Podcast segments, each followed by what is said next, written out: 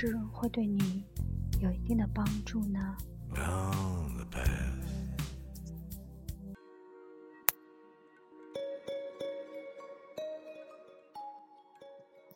人生最重要的概念——复利。爱因斯坦说过这么一句：“Compound interest is the eighteenth wonder of the world. He who understands it earns it. He who doesn't pays it.” 复利是世界第八大奇迹。知之者赚，不知者被赚。对于绝大多数人来说，复利只不过是高中数学课本里的一个章节概念而已。做几道应用题之后，就再也跟自己的生活全无关系了。别说复利了，事实上，连利息都不见得是每个人都真正完全理解的。利息，毋庸置疑。在今天这个世界，是个极为简单的概念，但也恰恰因为如此，它是个极好的例子，可以用来说明，无论多么简单的概念，都是人类耗费许多年，甚至几千年，才逐步弄明白，并通过反复遗忘、反复教育、反复更迭，才彻底弄明白的。人们普遍自然而然地接受利息的存在，或者说单利计算，其实也不过是近一百年以来的事情。在中国人的印象里，利滚利这准缺德事儿是黄世仁那种混蛋为了霸占喜儿才干得出来的。在西方人眼里，莎士比亚笔下的夏洛克代表着邪恶。试想一下。如果在几千年前，某人向村里一个人在春天的时候借了一点种子，到了秋天的时候归还种子的时候，是不是会自然而然的多还一些粮食？又或者，某人借的是母鸡，等母鸡下蛋孵出来小鸡之后，是不是要多还几只小鸡？借鸡生蛋之后，把鸡还回去，蛋全部留下来，恐怕估计是会挨打的吧。可借钱的时候，人们却不愿意付利息，为什么呢？最根本的原因只不过是笨蛋们的特点，自古到今都是一样的。哪怕只要多复杂一层，就开始完全无法理解。更别提复杂一层以上了。笨蛋去找朋友借一只鸡，可是朋友也只有一只鸡，而家里的娃天天等着鸡下蛋吃。于是朋友想到自己还有十个贝壳，在市场上可以换到一只母鸡，于是就好心借给笨蛋。然后笨蛋去市场上用十个贝壳。换了只母鸡，鸡生蛋，蛋生鸡。过了一段时间，想起来当初的事儿，于是抱着一只生出来的母鸡去市场上换了十个贝壳，拿回去还给朋友。朋友说：“嗯，你应该给我至少二十个贝壳吧？”笨蛋愤怒了：“你怎么可以这么无耻？你明明借给我的是十个贝壳，那些贝壳不借给我。”放在那里也是放着，难道他们会自动变成二十个？我那些鸡可是我辛辛苦苦养出来的。你什么都没干，就多要十个贝壳，你太坏了！笨蛋之所以总是理直气壮，是因为他们思考不全面，却以为已经全面。笨蛋忘了，那朋友其实可以拿着十个贝壳。自己去市场上换一只鸡，然后同样可以鸡生蛋，蛋生鸡，然后换回来更多的贝壳。虽然贝壳看起来是死的，放在那里也不会自动生成新的贝壳，但这并不意味着说那些贝壳如果不被笨蛋接走的话，就一定永远只是放在那里。别想，别以为自己不是笨蛋，我们每个人都有可能是，或者必然曾经是。整体来看，即便是到了今天，绝大多数人对迄今为止，地球上也就只有一个民族，其中的每一个人，好像自古至今都对利息有着透彻的了解。犹太人，爱因斯坦就是犹太人。嗯，莎士比亚笔下的夏洛克也是犹太人。从历史上来看。犹太人长期受迫害，若干次被种族清洗的最根本原因就是他们放高利贷，招人恨。说穿了，是招笨蛋们恨。而那些笨蛋中，几乎无所不包：科学家、哲学家、道学家、政客、强盗和平民百姓。地球上的每一个宗教，至今都有严格的教义，禁止收取利息，甚至。连精通利息通理论的犹太人，也并不一定认为收取利息是光明正大的。正因如此，他们的教义里规定，不得向同族收取任何利息，只允许向外族人收取利息，导致外界的笨蛋一致认为聪明的犹太人是昧着良心赚钱的民族。人们把放高利贷的人叫 “long shark”。就是广东话里的大耳窿，反正一听就都不是好东西。利滚利，听起来就更邪恶了。即便到了今天，虽然说现代金融学的基础就是承认并接受利息的存在，并也无处不在应用复利原理，可是全世界的银行大多都在吸储的时候只支付单利。而不是复利，这是他们在故意占便宜，白占便宜是很不厚道的。于是他们想尽一切办法教育大众，放高利贷是不好的。这话还真的部分是正确的。于是老百姓基本上都信了，有意无意的把复利和高利贷等同于同一回事儿。而所有的政府也都是一样的。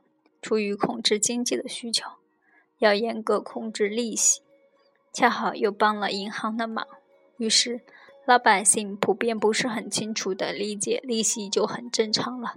要命的是，还真没有人认为自己连利息是什么都不懂。可利滚利就是很正常的一个概念啊！复利，一笔存款不是可以获取复利，那么它的增长最终大抵是这样的。这里有一张复利的图片，到时候大家可以关注我的微信公众号，我会把张这张图放出来。只要搜索“复利”，回复“复利”就可以得到这张图片。于是，一笔借款若是按复利计算，拖欠的越久，就有可能变成永生永世无法偿还，所以借权还不上。从这个角度看，只能是愚蠢、无能造成的，怪不得别人。这话难听，但话糙理不糙。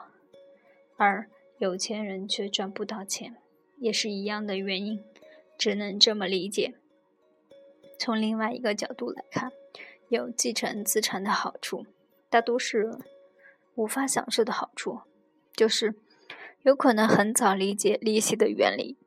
以及复利的神奇力量，我个人几乎从未直接从钱上获得过复利的神奇力量支持。为什么呢？因为我根本没有任何可以继承的资产。不仅如此，三十五岁之前总是反复被清理。不过，万幸的也是公平的事，每个人都一样，在智力上、知识上、经验上，复利效应依然存在的。这是多么令人喜出望外的事实啊！只要能积累的东西，基本上最终都会产生复利效应。如果没有继承资产，那么就持续积累知识吧。我们运气真的很好。我们恰恰活在一个知识变现很容易，且越来越容易，且变现金额越来越大的时代。二零一五年，有一篇很流行的文章：为什么最近有很多名人，比如比尔·盖茨、马斯克、霍金等，让人们警惕人工智能？里面的主要观点，我个人并不同意，但里面的一个论据。很有意思，同时也是正确的。我们正站在人类社会发展的拐点上。为什么？这是为什么？我们认为自己活在最好的时代，根本不是最坏的时代的重要原因。人类的知识和经验经过漫长的反复修正积累，终于开始进入高速发展时期了。而我们恰好生在这个时代，而不是石器时代。二零一三年年底，我开始从事天使投资工作。我从来没想过自己能做的事情。随着时间的推移，我渐渐形成了属于自己的相对固执的看法。其中一个是，不能很快的赚到很多钱的商业计划就是垃圾。请注意，这里的“很快”，若是不仔细、多方面周全的解释，一定会引起。误会，因为有人会疑惑：那亚马逊到了二零一四年才开始盈利，难道亚马逊上市前的商业计划是垃圾吗？若是亚马逊若干年来的营收曲线是这样的，穿过绿线之后就是盈利状态，那亚马逊的商业计划就是成功的且高价值的，因为它一旦开始赚钱。一年就把之前若干年的亏损全赚回来了，你说快不快？Peter Thiel 当年做 PayPal 的商业计划的时候，清楚的知道，按照计划，PayPal 的百分之九十以上的收入来自于第十九年，也是一样的道理。他们寻找的是遵循这样模式的复利曲线式的增长。所以，我经常跟我的合作伙伴们说，商业的核心就是赚钱，赚大钱的模式就是寻找这样复利模式的曲线。其实，上图并不是亚马逊的营收曲线，我是故意的，而是道琼斯指数过去一百年的增长曲线。这种曲线在很多地方都是一样的，例如世纪人口增长曲线也是这样的。我的幸运在于。我很早理解并相信了复利的力量，而且是在没有继承资产的情况下。我选择了知识积累，并且笃信知识的效用。我知道，我相信，在许多年后的某一天，知识会变现的，而且它一旦变现，很可能瞬间就能抵消过往所有的挫折。结果呢？所谓的许多年之后，在我三十九岁那年。二零一一年的时候来了，在把时间当做朋友中，我反复鼓吹积累，在新生七年就是一辈子里，我还继续反复鼓吹，不仅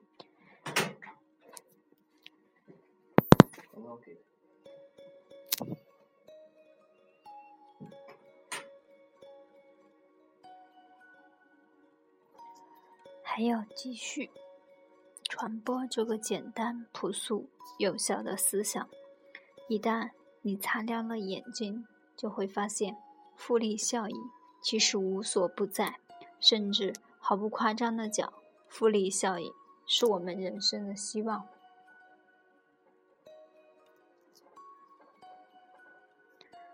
最根本的学习与创作，践行。践行就是字面上的意思。实践与行动，想到了就去做，做到了才算践行，做不到没用。大约从一九八六年开始，我很讨厌过春节，很朴素的原因就是觉得真浪费时间啊。那个时候，罗永浩就表示很不理解，奇怪我为什么一到过年的时候就找个宾馆躲进去，这真是个怪人。其实。很安静的，一口气可以好几天，安静的想自己的事儿，看自己的书，睡自己的觉。多年后回望过去，最庆幸的是什么呢？十六岁之后，我再也没有看过中央电视台的春节联欢会。那东西比现在北京的雾霾还可怕。算下来，我比同龄人多活了至少一个多月了吧？一九九五年，我大学毕业，几乎从毕业那一天开始，我变成了别人眼中的工作狂，因为我没有休息日，我每天都在工作，春节也不例外。这事儿我身边的人都知道。托福核心词汇二十一天突破。最后的突击成稿就是在二零零三年的春节完成的。把时间当作朋友，最初一个还叫管理我的时间的时候，是二零零七年春节。二零零八年年初，我和朋友合伙开了个留学咨询公司，在数码大厦租了个办公室，交完房租就是装修，花不了几个钱，装修差不多了就春节了。于是大家都去过年。等他们回来的时候，我已经在这期间接了几个客户，讲了一小期班，收上来的钱已经使得公司产生了盈利。二零一零年春节，一口气在两周内整理完人人都能用英语，以及把时间当做朋友的修订。二零一三年年初，我和两个小伙伴组建了 Key One。网站上线后没多久就是春节，他们俩一个去了香港，一个去了柬埔寨度假。我在家里充当客服，等两个小伙伴回来，网站的流量已经冲进了 Alexa 全球排名五万以内了。修订这段文字的时候是二零一六年春节，大年初三。这几天正在整理新生七年就是一辈子的文稿。其实整理工作。远比写文章难多了，我就是这样的。可实际上，我并不讨厌给自己放假的啊，只不过我觉得法定这事儿对我来说没意义。那所谓的法定是制约企业的，又不是制约我个人的。我什么时候该休息，应该是我说了算。手里本来有要做的事，结果可倒好，法定要求休息，我就休息了。那手里的事儿怎么办？在不得不与他人协同的时候，法定假日更是气人，活生生把很多事儿给搅黄，且每个人都不在乎。他们说他们有他们自己的生活。以前在新东方讲寒假班的时候，每期班结束的时候，总有一些学生跑来理直气壮地索要最后一节课的讲义，说我要赶回去过年。我就乐，嗯，过吧，好好过，使劲过，以后也就。年年都在家过年吧，还留什么学啊？你知道一年有多少个节假日吗？很多人还真不知道，也没好奇一下去查过。算上周末双休日，一年下来，法定节假日大约一百一十五个。从一九九五年到现在二零一五年年底，算二十年吧。一百一十五乘以二十等于两千三百天，也就是说。这些年下来，我比别人多了两千三百个工作日，我多做了很多事情，做了更多事情，这有什么可奇怪的呢？假设多出来的每个工作日里，我每天工作的时间只有六个小时，虽然肯定比这个长，但也不可能是十二个小时以上啊。然后我也是干一会儿玩一会儿啊，要不然怎么会弹吉他呢？两千三百乘以六就等于一万三千八百小时。那么，我比大多数人多工作了一万三千八百小时。什么？一万小时理论之类的，不是没道理，但在我这里确实没劲，弱爆了。两千三除以三百六十五等于六点三年。二十除以二十减去六点三等于一点四五九倍。于是，过去的二十年里。我那二十年的时间密度是大多数人二十年的一点四五九倍，凭什么我不多收获一些呢？其实我也一样贪玩的，我也偶尔松懈的，只不过二十四小时里，你怎么可能除了睡觉全在松懈？我觉得这也挺难的。其实我一定不是他们以为的那种工作狂，就算是可谁说工作狂没有生活啊？好奇怪！每天都要成长，每天都要进步，这就是我的工作，我觉得挺好的，没觉得累，没觉得辛苦，反过来倒是觉得不这样才没意思。不进步的人哪有幸福？不认真思考，不切实践行的？人连性生活都可能是低级的，几几都会有的。是我写的第一本工创书籍，其实我只写了一个字。然后副标题都要一句话，一个字足以改变生活品质。我读书量和阅片量不是一般的大，读书是应当的，没啥可说。可阅片儿这事儿可以拿出来好好吹吹牛。当年在新东方与同事打麻将的时候聊聊天，他们都很惊讶，因为但凡他们听说过的电影，我都看过。打麻将。我随叫随到，人称麻圈及时雨。任何时候三缺一，给李笑来发短信，我也不是没事儿干。但我觉得就那么几个好朋友，配合着开开心，这不是好朋友的基本义务吗？到了年底，我又出了一本书，他们就又很奇怪，这小子哪来那么多时间啊？很简单啊，真的不是靠熬夜挤时间的，虽然有时候也熬夜。不休法定节假日就可以了啊！真的多出很多很多时间的。想到了，就按照正确的想法做了，不管别人是否理解，这就是践行。这并不是什么需要坚持的事儿，这只是是否对得起自己的事儿而已，不是吗？这明显是有复利效应的事儿，那是我二十年前就算过的事儿，现在只不过被我活出来而已。想要看到复利的效果，就必须有足够长的时间，而且越往后效果越显著。时间是不可管理的，于是就只能想办法提高自己的工作效率和生活质量。显然，我的做法是划算的。在时间轴上，我已经走过二十个刻度的时候，别人还在十三点七以内晃荡，更多的人可能连五个刻度都没走过。复利效果在我身上更为显著。这明显很自然啊！过去很少跟别人讲这个事情，这种想法说出来，得到的反馈无非是“小赖，你对自己真狠”之类的，其实莫名其妙的评价。都已经活过来了，二十年过去了，我可以拿这事开玩笑了。我这哪里是对自己狠呢？这根本就是对自己的爱惜啊！现在是二十年过去了。我拿出来说说事儿，效果是明显的。可若是在二零零五年的时候，十年的效果就没那么显著了。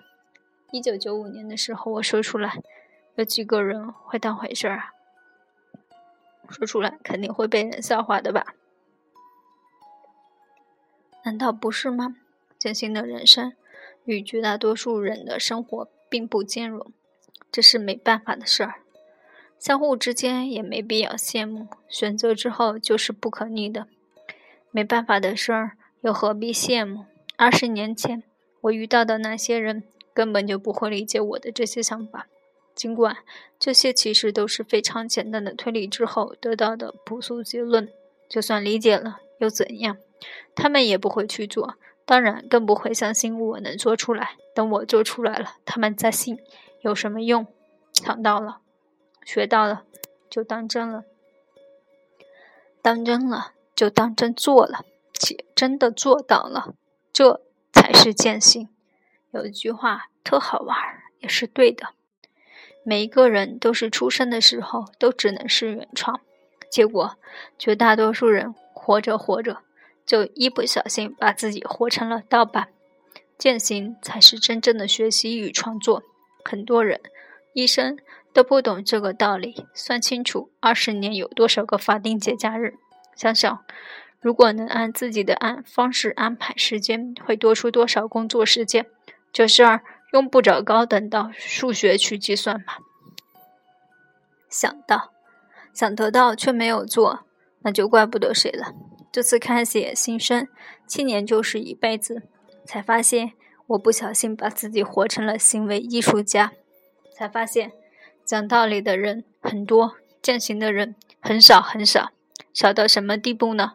只要真的做到了，甚至可以被称为行为艺术家的地步。钱花掉了才属于自己，时间度过了才可以算计生命，这是朴素的道理。这二十年，我过得很开心，很好，很强大，越来越从容。明天的事儿谁知道呢？我自己知道。好了，今天就主要讲两个事情：复利的效应，还有践行。相信听到这些，你们也会有所感悟吧。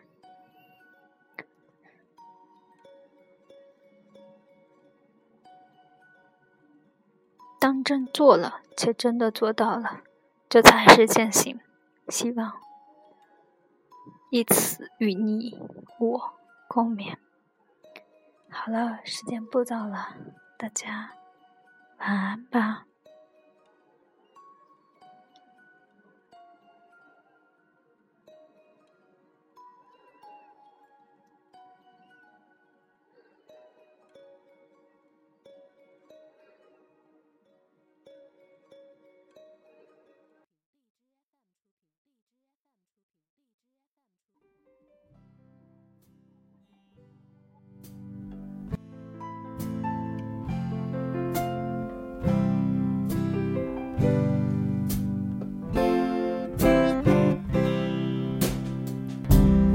Find myself in times of trouble, Mother Mary comes to me, speaking words of wisdom, let it be. And in my hour of darkness, she is standing right in front of me, speaking words of wisdom, let it be. Let it be, let it be. Let it be, let it be.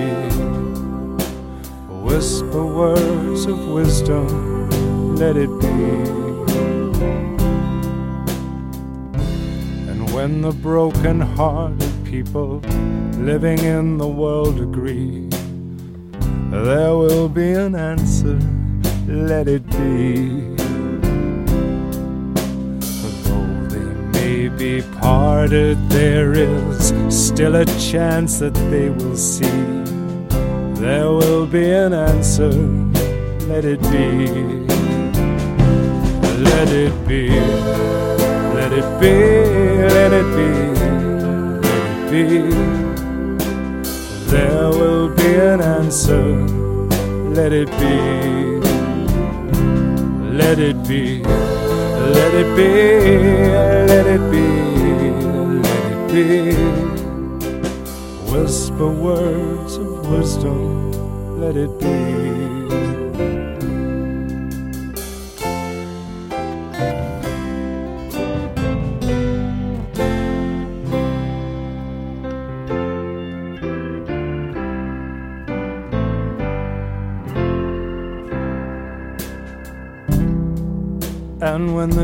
Night is cloudy, there's still a light that shines on me.